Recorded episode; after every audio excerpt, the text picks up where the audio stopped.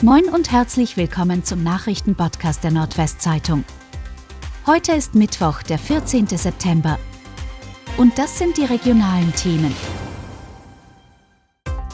Oldenburger Weihnachtsbeleuchtung wird zeitlich begrenzt eingeschaltet. Die Oldenburger Innenstadt wird in der Weihnachtszeit nicht dunkel bleiben. Wie die Stadt mitteilt, wird die Weihnachtsbeleuchtung trotz Energiekrise aufgehängt. Dazu hat sich die Stadtverwaltung mit der Oldenburg Tourismus Marketing GmbH und dem City Management Oldenburg abgestimmt. Um dem Energiespargedanken gerecht zu werden, soll die Leuchtdauer von 17 Stunden, wie 2021, auf 6 Stunden am Tag verkürzt werden, sodass die Lichter von 16 bis 22 Uhr eingeschaltet werden. Die Beleuchtung sei laut Oberbürgermeister Jürgen Krogmann trotz herausfordernder Zeiten ein wichtiger Stimmungsfaktor, den man nicht gänzlich weglassen wolle. Veterinäramt vermutet Gift von Bakterien als Auslöser für Vogelsterben am Oldenburger Flötenteich. Sechs tote und zwei lebende Enten sowie ein schwacher Jungschwan wurden am Montag zum Tierarzt gebracht, doch die Hilfe kam zu spät.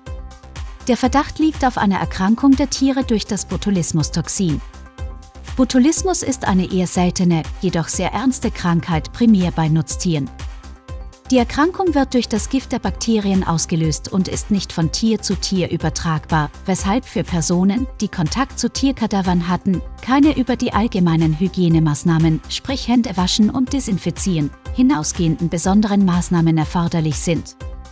In dieser Situation, wie sie sich akut am Flötenteich darstellt, gehe keine Gefahr für Menschen aus. Weitere Teile der Bremerhavener Mole stürzen bei Bauarbeiten ein. Bei den aktuellen Bauarbeiten an der maroden Nordmode an der Einfahrt zur Bremerhavener Doppelschleuse krachte wohl am frühen Dienstagmorgen auch noch ein langes Mittelstück des Molenbauwerks zusammen und verschwand unter Wasser. Verletzt wurde bei dem Vorfall niemand. Ob der Zwischenfall mit Arbeiten am Molenkopf zusammenhängt, der von der Wasserseite her abgetragen werden soll, ist noch unklar. Die Arbeiten einer Spezialfirma wurden noch am Dienstag unverzüglich unterbrochen. Wie marode die Mole ist, hatte offenbar niemand geahnt. Polizei in Bremen stellt mehrere Tatverdächtige nach Angriff auf Transfrau. Nach dem Angriff auf eine Transfrau in einer Bremer Straßenbahn hat die Polizei mehrere minderjährige Tatverdächtige gestellt. Vier Kinder im Alter von 12 bis 13 Jahren konnten anhand der Videoaufnahmen aus der Straßenbahn identifiziert werden, wie die Polizei am Dienstag mitteilte. Sie werden beschuldigt, zusammen mit weiteren Jugendlichen und Kindern Anfang September die Transfrau beleidigt und geschlagen zu haben. Die 57-Jährige wurde schwer verletzt. Erst als andere Fahrgäste eingriffen, ließen sie von der Frau ab und flüchteten.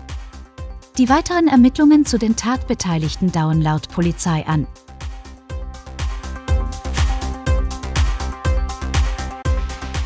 Und das waren die regionalen Themen des Tages. Bis morgen!